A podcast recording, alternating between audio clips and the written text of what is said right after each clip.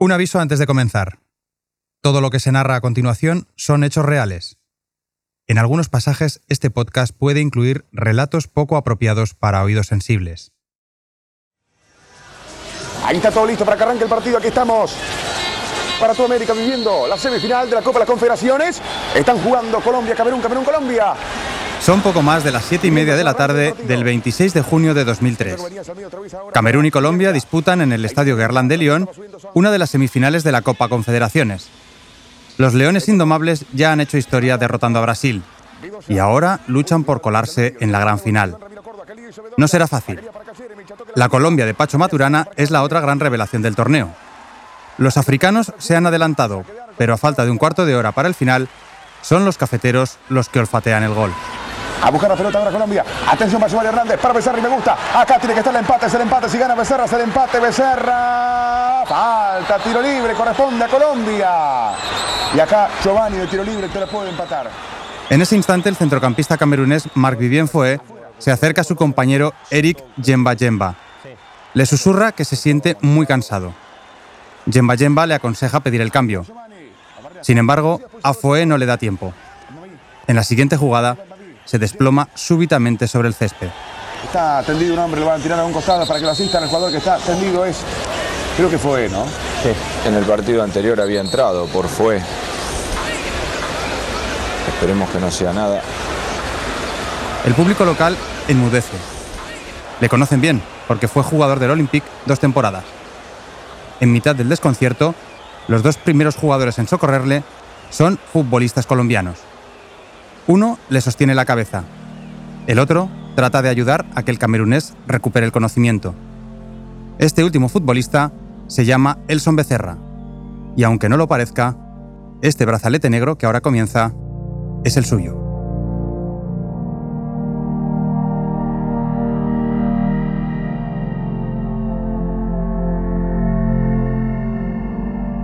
Porque la trágica y repentina muerte de Marc Vivien fue, una de las primeras que ocurrió en un estadio repleto de cámaras en directo, impactó al mundo del fútbol. Pero a Elson Becerra solo le recuerdan en Colombia. Especialmente en su barrio de Cartagena de Indias, donde niños y mayores le admiraban bajo el apodo de Chocolatín. Cartagena, la capital del Caribe colombiano. La ciudad que tanto le amó y que él tanto quiso. El lugar en donde, tres años después de intentar salvar a Marc Vivien Elson Becerra encontrará su propio final.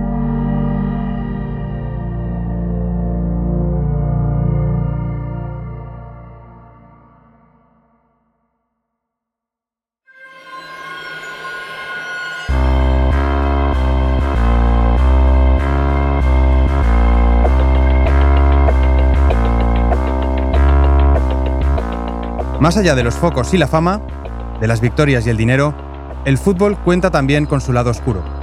Relatos de perdedores en el campo y en la vida. Equipos malditos, jugadores desaparecidos, estadios trágicos. Ya es momento de que algunas de esas historias y sus protagonistas abandonen la penumbra del olvido.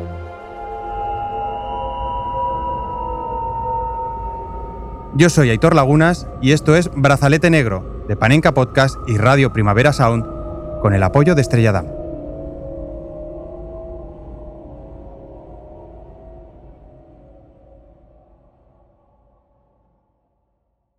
Emiratos Árabes Unidos puede tener muchos lujos, pero no hay un solo bar donde suene la champeta. Mi cucha. Oh la la. Oh la la. Oh la la. Oh la la.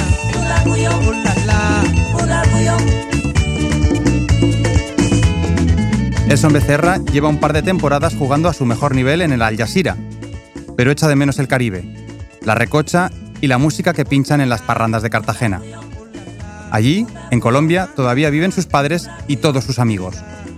Por eso, siempre que puede, el futbolista hace las maletas y se escapa de la península arábiga en busca de San Francisco, el humilde barrio donde tiene su lugar en el mundo. Estamos a 8 de enero de 2006 y escaparse quizá no sea un verbo exagerado. En Cartagena todos saben que Elson ha venido a la ciudad sin permiso del club. Por más que el Al Jazeera le exija su regreso, Becerra lleva ya más de 20 días gastando cientos de miles de pesos en farras.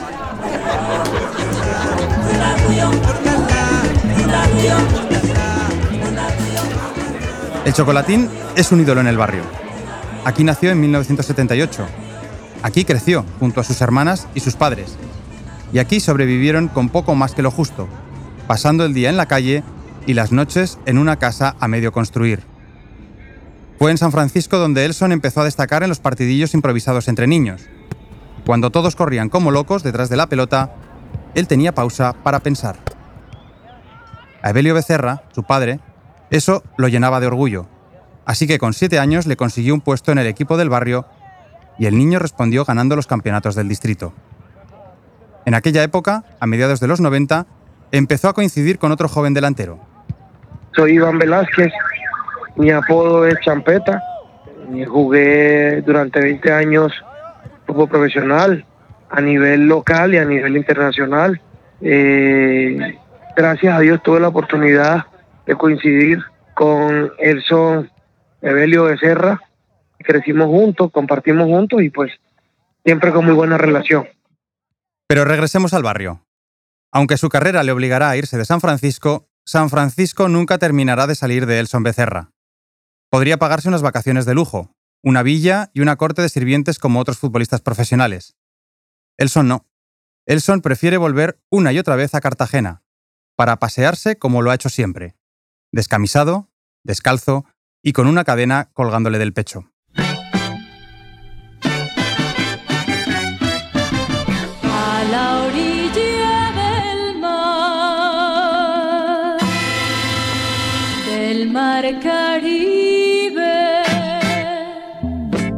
Cartagena. Salvo la camioneta que se compró para moverse más rápido por su ciudad y el dinero que invirtió en la casa familiar, Becerra podría pasar por ese chico que era antes de ganar un buen salario. Pero esta no es una historia sobre un chico modélico. Elson tiene un punto débil. Nada le gusta más que disfrutar de una buena fiesta. Además, ahora que todos saben que el chocolatín tiene dinero fresco en el bolsillo, son muchos los que se le acercan para que los invite a parrandear. A Elson no le importa. No es nada pegado a lo material y siempre ha disfrutado ayudando a sus vecinos del barrio. Su fama le precede en San Francisco. Se dice que una vez regresó en ropa interior a casa tras regalar su camiseta, pantalón y zapatos a quien se los pidió. Siempre pagaba además por la comida callejera. Y si veía a alguna doña lavando a mano, iba a la tienda y le compraba él mismo una lavadora. San Francisco es un barrio estrato eh, medio, bajo, de una problemática social bastante fuerte. Un barrio donde se, se nota algunos sectores de pobreza, eh, de mucha rumba, de mucho baile, de mucha delincuencia. Es, era un barrio difícil de la ciudad de Cartagena y, eso nació ahí. Sin embargo, la vida que lleva desde que se ha fugado de Emiratos parece algo distinta. Mientras que el Al Jazeera sigue llamando a diario para que su jugador vuelva de una vez, cada día que sale, Elson aparece por casa con un amigo nuevo. Evelio Becerra, el padre del futbolista, está preocupado por su hijo. Sin embargo, esta vez el chocolatín no atiende a razones. El muchacho solo quiere salir y bailar. Es como si antes de aceptar que debe volver a Emiratos, quisiera beberse de un trago todo el Caribe.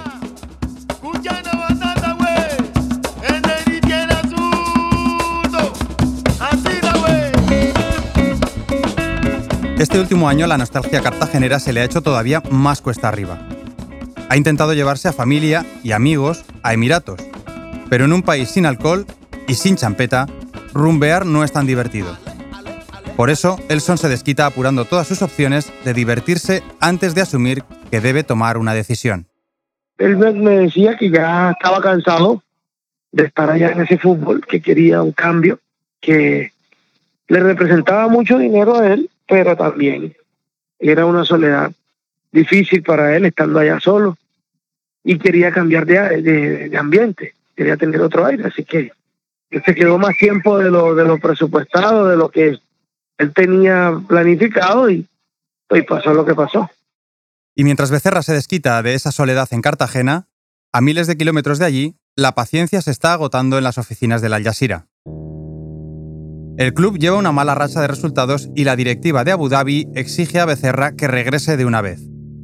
El plan de Becerra es pedir el traspaso a un club colombiano y volver a su país. Pero sabe que si no quiere echar a perder su carrera profesional, deberá ceder. Así que después de demorarlo varias veces en las últimas semanas, Becerra decide que por fin ha llegado el momento de volver a Emiratos. Hoy es domingo 8 de enero de 2006.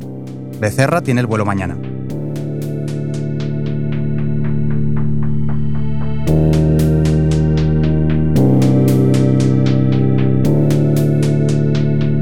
Al mediodía, su madre se encuentra a Elson por casa y preocupada por cómo comerá en los Emiratos, una vez que ya no esté bajo su ala, le pregunta si le fríe un poco de carne y unas patatas.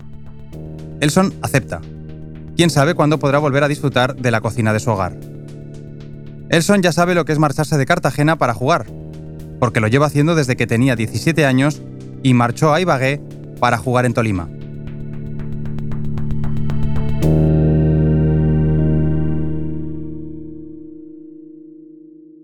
Esta vez, en cambio, la despedida tiene sorpresa.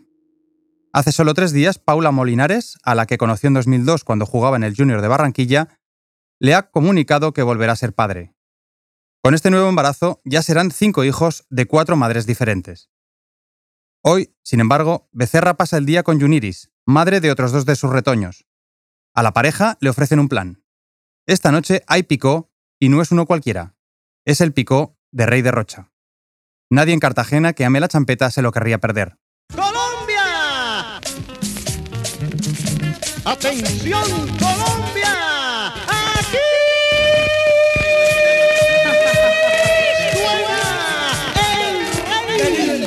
¡El orgullo de los bailadores! A estas alturas, quienes nos escucháis desde fuera de Colombia probablemente os estaréis haciendo las mismas preguntas. ¿Qué es un picó? ¿Y qué es la champeta?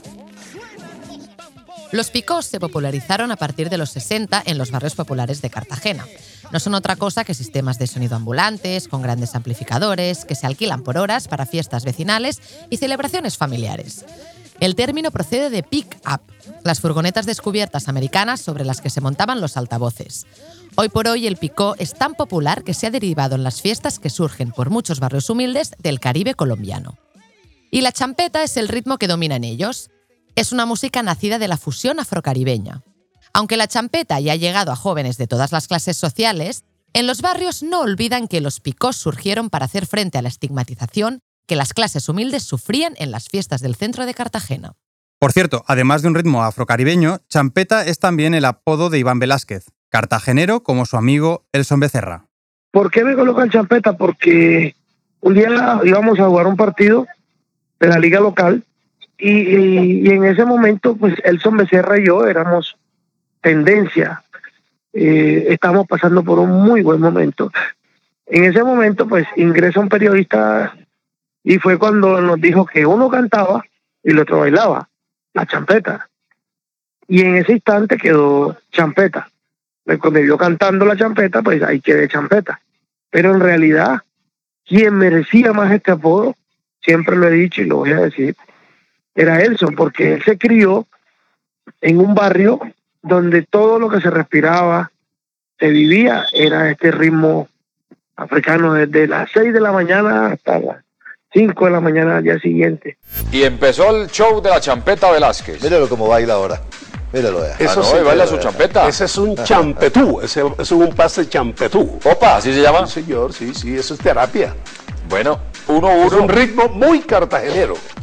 Ave María. Aunque a Becerra le apodan Chocolatín, por sus venas corre la champeta. De ahí la duda que tiene este domingo 8 de enero de 2006.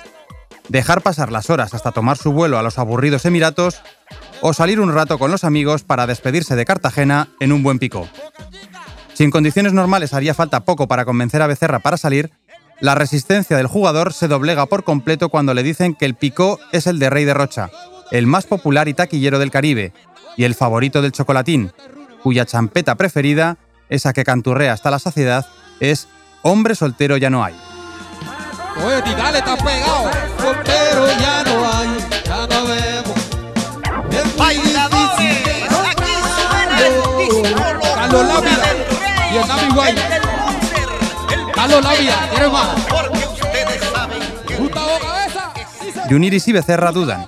Si van a la fiesta y vuelven temprano, todavía les dará tiempo a cumplir con los compromisos que les quedan, entre ellos pasarse por el cumpleaños de un compadre.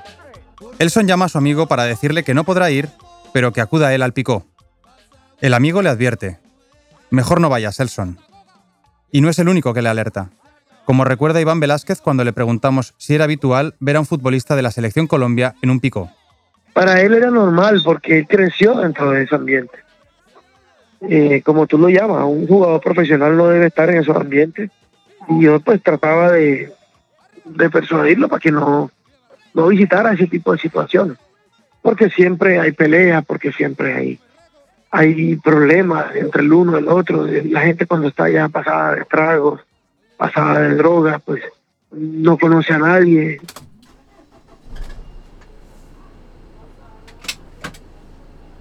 Pero Elson y Uniris ya van de camino a la boquilla en una camioneta en la que la música suena a todo volumen.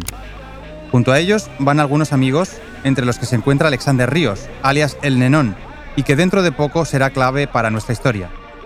Como ya hemos dicho, a don Evelio Becerra, el padre de Elson, no le gustan esas amistades con las que su hijo se mueve de aquí para allá últimamente.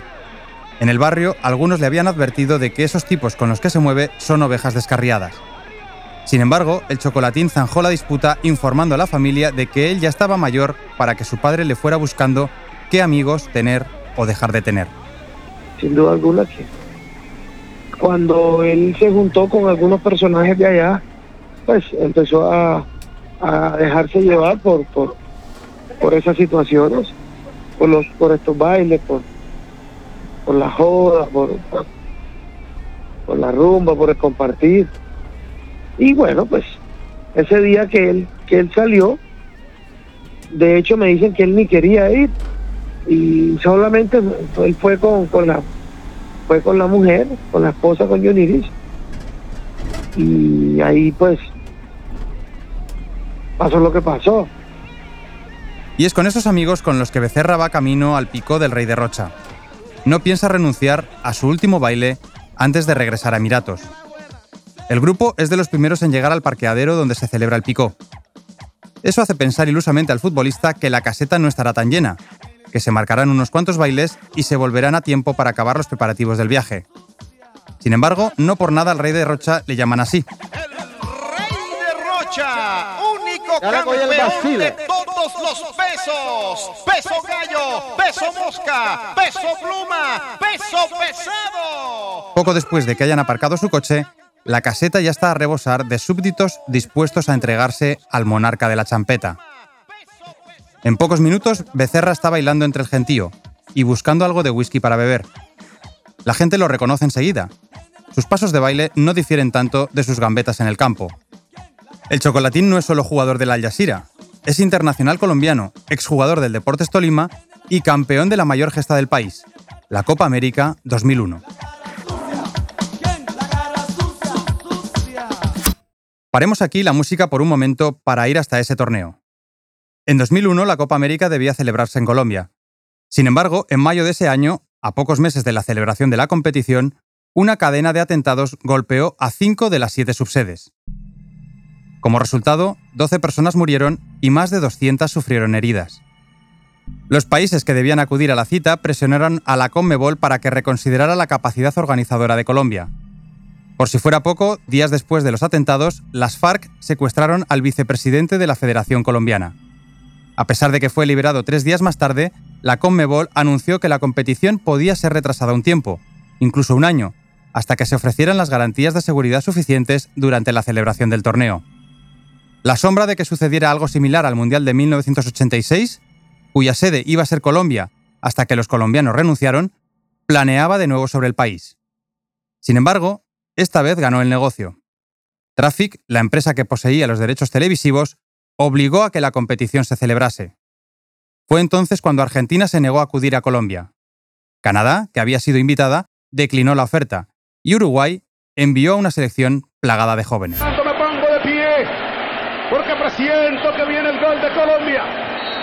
No me demora.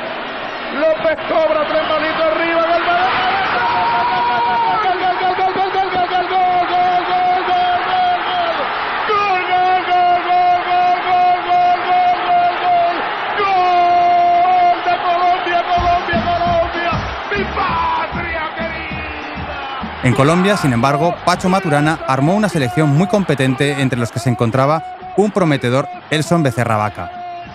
Los colombianos lograrían alzar en casa el mayor triunfo de la historia de su fútbol. Copa América en manos de Colombia. Pero ¿qué clase de jugador era Elson Becerra? ¿Cuál era su currículum hasta llegar a la selección? Becerra había destacado con sus primeros regates en el barrio de San Francisco, antes de marcharse muy joven a Ibagüe para jugar en el Cooperamos Tolima.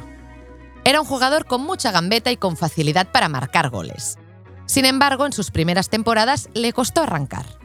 Tras pasar por Deportes Colima, el jugador fichó por Junior de Barranquilla, en un movimiento que parecía prometedor. Sin embargo, ahí ya empezó a dar muestras de su capacidad para desbordar con la misma facilidad en las discotecas que en las canchas. Cuatro meses después de anunciar su fichaje, el equipo barranquillero rompió el contrato. Cito textualmente, por rumba y escándalo público, ya que le dio por levantar el codo después de una derrota. Él, él, era, un, él era un jugador muy picante, muy picante. Era un jugador de unas cualidades y una condición increíble, una picardía, una capacidad técnica importante. Era un muy buen jugador, un jugador de esos que, casi ya no hay, han ido desapareciendo. Teníamos mucha confianza con él y mucha y él me decía, no bajes tanto, quédate ahí, ubícate bien que yo te la llevo. Y así lo hacía. Salía por la pelota, eh, iba dejando rivales en medio, dejaba rivales, dejaba rivales. Y yo simplemente buscaba el acomodo para que él pudiera verme. Y me la daba y terminaba en gol, o una opción, una opción clara de gol. Jugada por el costado izquierdo ya en el complemento y aparece el remate. Nuevamente con pierna izquierda de la Champeta Velázquez para el 1 por 0. Y el golazo de Champeta Velázquez significaba la victoria transitoria para el visitante. Qué remate tan hermoso. Golazo también, remate del de abajo de Champeta Velázquez para el 2 a 1. Tan buen jugador era que su desempeño en el campo podía borrar todas sus travesuras fuera de la cancha, que tampoco se puede decir que fueran pocas. Sí, de pronto decía que hoy no quería entrenar, no entrenaba y podía venirse el, el- mundo encima, pero no lo hacía y, y al día siguiente entrenaba normal. Llegaba y se iba para su, para su tierra, para Cartagena, y, y dejaba el equipo acá y cuando llegaba salía figura. O sea, eran cosas así, eran, eran cosas únicas de él. Él era único. Nunca lo vi jugando mal, nunca siempre jugaba bien. Entrenara o no entrenara, era un privilegiado de fútbol. La verdad que era un, un superdotado de fútbol. Va Becerra con el balón, atención Becerra. A ver tenía mucho talento. Y eso le daba para, pues, para hacer lo que, lo que él quería y con cuál, y el tiempo que quería. Gracias a ese talento, Becerra consiguió enmendar su tropiezo con Junior vestido de nuevo con la camiseta de Deportes Tolima, el club al que regresó. Tras un par de temporadas con grandes cifras, el futbolista consiguió un jugoso contrato con el Al Jazeera de Emiratos Árabes. Mientras, en la esfera internacional, Chocolatín no solo ganó aquella Copa América. En 2003 jugó la funesta Copa Confederaciones en la que falleció el camerunés Marc Vivien Foé. Becerra se mantendría después en la selección Colombia, con la que pelearía el billete para el Mundial de Alemania 2006. Volvamos ahora a aquel domingo por la tarde en el Picó. Que un internacional colombiano decida no perderse una fiesta popular lo convierte directamente en un héroe para muchos. Sin embargo, a pesar de ser la persona más notable del baile, Becerra solo quiere ser uno más. El chocolatín baila, bebe y ríe como cualquiera. Juniris y él gozan del tiempo que les queda juntos antes de la partida. Es entonces cuando las cosas empiezan a torcerse. Arriba, arriba, arriba, arriba. Arriba.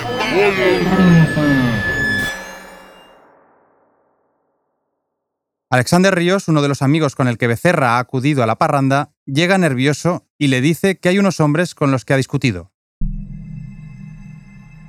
Según el relato de Calixto Pérez, otro de los asistentes al parqueadero del Chinón de la Boquilla, Becerra le pide a Alexander en ese momento que se calme, que ellos no discuten ni pelean con nadie y que no quiere más líos en su presencia. Las palabras del futbolista parecen funcionar en su amigo. Ríos baja las revoluciones y las cosas vuelven de nuevo a su cauce. Pero ¿quiénes son esos hombres que andan a la gresca con Alexander Ríos? ¿Por qué han discutido? Es aquí cuando conocemos por primera vez a los hermanos Lambis Vargas. Escuchemos cómo recoge lo ocurrido la Corte Suprema de Justicia colombiana. En horas de la noche del 8 de enero de 2006, en el corregimiento de la Boquilla del distrito de Cartagena, Bolívar, cuando en la caseta El Chinón, donde se realizaba una verbena, se presentó un altercado entre los asistentes Alexander Ríos, alias Nenón, y Eder Lambis Vargas, que a su vez departía con sus hermanos Eric y Dairon.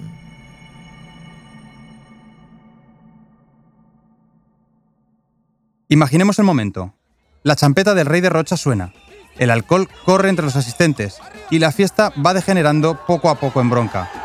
Las casetas son lugares donde tradicionalmente suelen producirse peleas espontáneas surgidas por el fragor de la juerga. Sin embargo, esta vez, el asunto viene de lejos. La bronca de Alexander Ríos y los hermanos Lambis tuvo origen en diversos motivos. El que Eder le a Ríos haber hurtado a su mujer un televisor, un DVD y un equipo de sonido en un robo perpetrado un año atrás en el barrio de Santa Clara. Y también un incidente ocurrido para la misma época del año anterior en el mismo barrio, cuando la casa de Alexander Ríos y de su mujer fue blanco de disparos por parte de los hermanos Lambis, hechos que habían precipitado enemistad, duras contradicciones y amenazas de muerte entre Alexander Ríos y los hermanos Lambis. Es decir, entre Alexander Ríos, alias El Nenón, y los hermanos Lambis Vargas había muy mal rollo. Ahora, todos ellos han coincidido en la misma fiesta, con mucho alcohol de por medio y un jugador de fútbol a pocas horas de tomar un avión. Ya es mala suerte que se le vaya a amargar así su última fiesta. Pero no es el único que se lamenta. A los hermanos Lambis también parece contrariarles la presencia de Becerra. No lo quieren por allí, porque saben que no es lo mismo entrar en broncas con el Nenón que con un futbolista del combinado nacional. Es más, según el relato de algunos de los amigos, unos meses antes ya se registró un incidente entre los Lambis y el grupo de Becerra en una discoteca. Ese día, Elson estaba con unos compadres y tuvo que acabar mediando para que Dairon Lambis Vargas no disparara contra el nenón. Esto es lo que declaró Evelio Becerra, el padre del chocolatín, al respecto. Ya una vez intentaron acabar con la vida de Ríos, pero por estar mi hijo cerca de él no le hicieron nada. Pero le dijeron que no estuviera pegado a él porque la próxima vez no iban a ser compasivos con nadie. Y esa amenaza parece tomar forma en el pico de esta noche cuando un miembro de los Lambis se acerca a un amigo de Elson Becerra y le pide que advierta al futbolista del peligro que corre si se pone cerca de Alexander Ríos. Sin embargo, el tono bromista con el que lanza la advertencia hace que los amigos del chocolatín no se tomen en serio sus palabras. El grupo sigue sentado, bebiendo y riendo en la caseta, ajenos a la tormenta que se avecina. Es sobre las 8 de la tarde cuando los Lambis deciden subir un peldaño más en el conflicto. Los tres hermanos palpan sus armas en los bolsillos y se abren paso entre la champeta, los bailes y el alcohol, camino del rincón en el que Becerra y sus amigos continúan la parranda. Esta vez no hay advertencia. No quieren que nadie les detenga. Nada más llegar a la altura del grupo de Becerra, los hermanos abren fuego y empieza el tiroteo.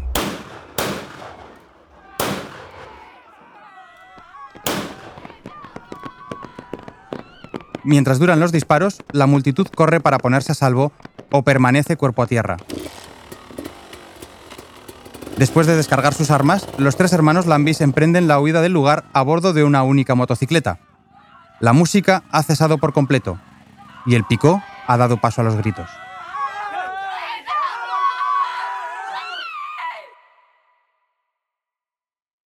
Tampoco es del todo infrecuente que una caseta acabe en trifulca, así que habrá que ponerse de pie, sacudirse el polvo y continuar la juerga.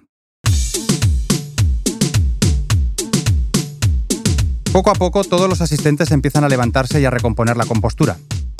Todos menos uno. En el suelo permanece tirado Elson Becerra. Los amigos llegan corriendo al lugar de los disparos y alguno de ellos, como Calixto Pérez, cree que el chocolatín anda mamando gallo, es decir, bromeando con lo ocurrido. Pérez lo patea un poco para que reaccione y le exige que se levante.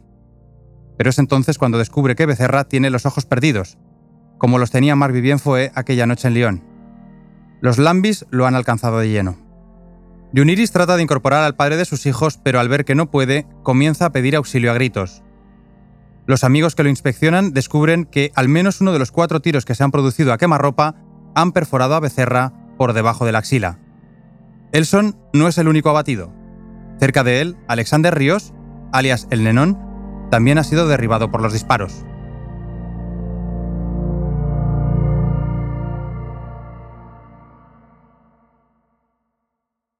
El chocolatín, el ídolo de San Francisco, ha muerto a solo un día de tomar el avión para abandonar la ciudad.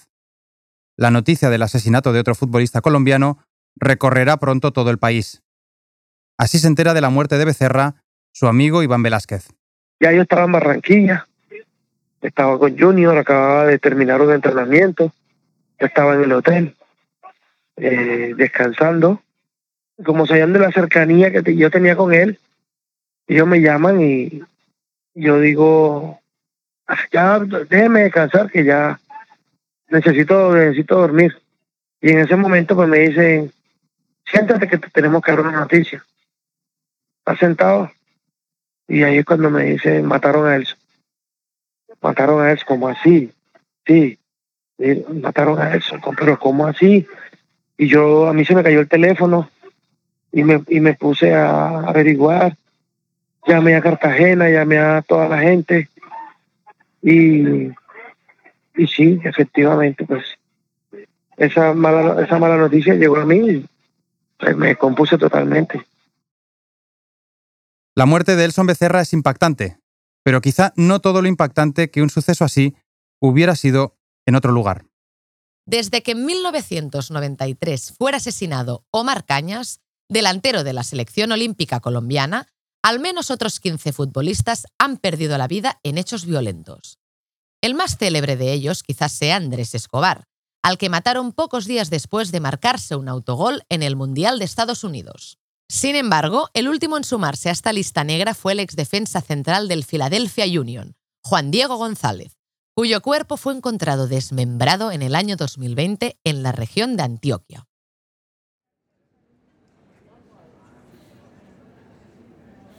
Una muchedumbre recorre algunas de las calles de Cartagena.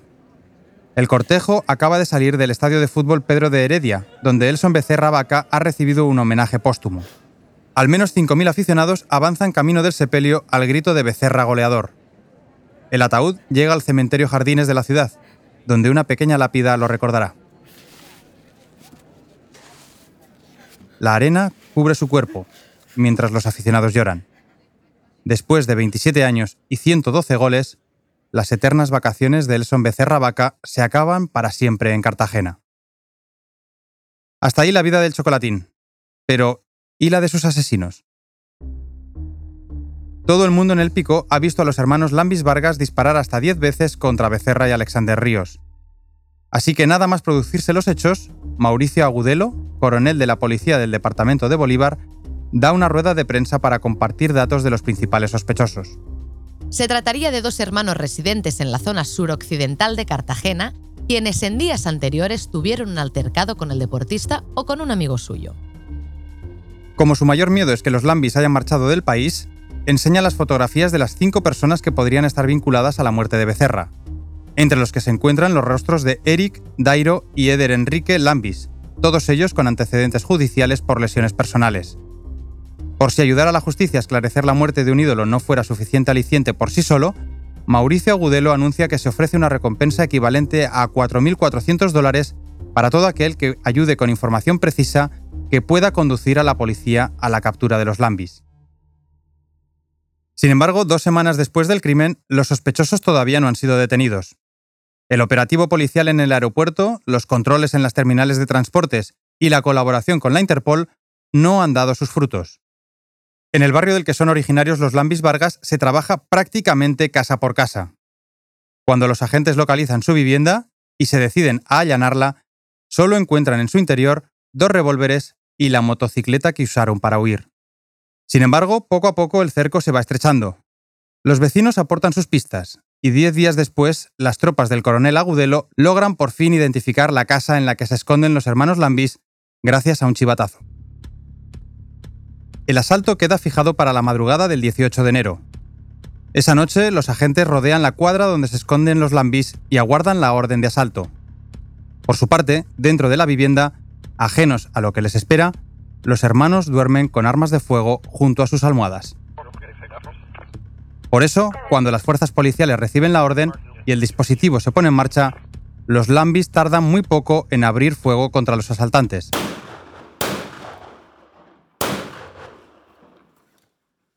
En el tiroteo resulta herido uno de los hermanos, y otro de ellos trata de huir a toda prisa por los tejados. Sin embargo, tras una breve persecución entre los techos del barrio, decide entregarse.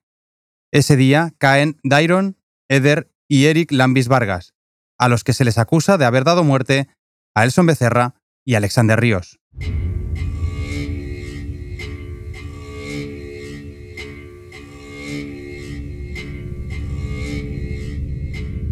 Casi un año después de su homicidio, Dairon y Eric Lambis son condenados a 40 años de cárcel y a una indemnización de 212.000 dólares. Eder, en cambio, logra escapar y se mantiene prófugo de la justicia.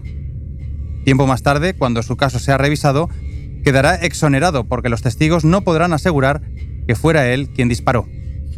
Eso sí, en Brazalete Negro no podemos decir que la suerte de Eder Enrique Lambis Vargas fuera mejor que la de sus hermanos condenados a prisión. Y es aquí donde os traemos una pequeña postdata. En agosto de 2013, siete años después del asesinato de Becerra, Eder Lambis Vargas se encontraba en el barrio del Prado, cuando vio salir a un comerciante de un banco. Eder y un amigo siguieron al comerciante a bordo de su motocicleta Boxer hasta que lo lograron interceptar. Tras un forcejeo, uno de los dos ocupantes de la motocicleta sacó un revólver y lograron quitarle el bolso donde guardaba el dinero al comerciante. Para desgracia de Eder, unos agentes que patrullaban el sector advirtieron lo que estaba pasando y abrieron fuego contra los fleteros. La muchedumbre corrió a esconderse debajo de los coches. Eder y su campinche emprendieron la huida, pero recibieron varios balazos entre tórax, nuca y espalda que les hicieron perder el control de la motocicleta y acabaron tirados en la puerta de una casa donde ambos fallecieron. Esta vez les tocó perder, declaró un vecino a la prensa. Y con esta otra derrota acaba el capítulo dedicado a Elson Becerra Vaca, un futbolista genial, pero díscolo, al que la nostalgia por el Caribe le colocó a la hora errónea en el lugar equivocado, justo en el sitio de donde él nunca se quiso marchar.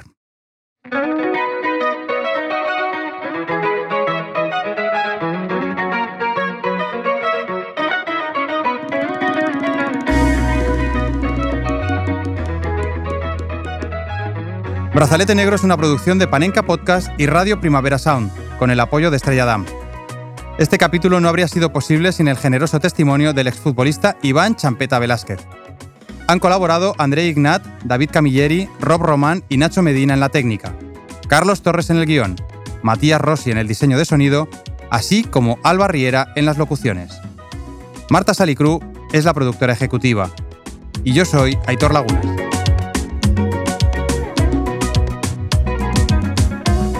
Gracias por escucharnos. Y recordad, Bill Shankly no tenía razón. El fútbol a veces sí es una cuestión de vida o muerte. Hasta la próxima temporada.